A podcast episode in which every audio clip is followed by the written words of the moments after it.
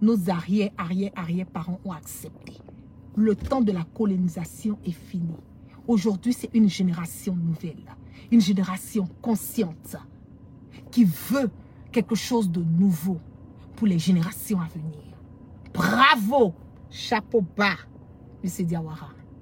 Mes respects. Franchement, il n'y a, y a rien à dire. Continue, continue, continue à lutter, continue à mener ce combat.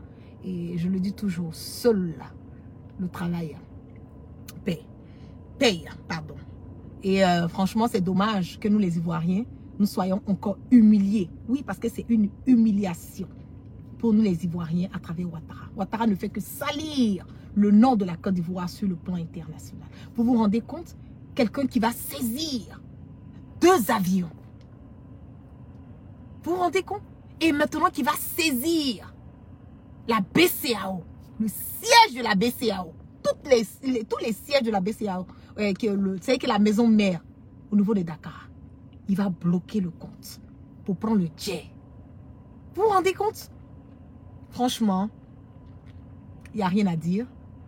Je suis tellement contente euh, vraiment de voir euh, qu'aujourd'hui des personnes stood up for themselves.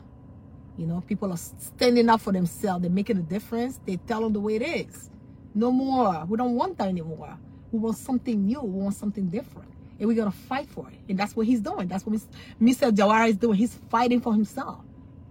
Il est en train de faire mettre un point sur un i et démontrer à Ouattara que malgré que lui, Ouattara, il pense que il est fort, malgré tout ça. Lui, Oumar Diawara, petit Congolo, malien, il va te détruire, Ouattara, sur tous les plans. Affaire à suivre. Donc, je vous claque plein de bisous.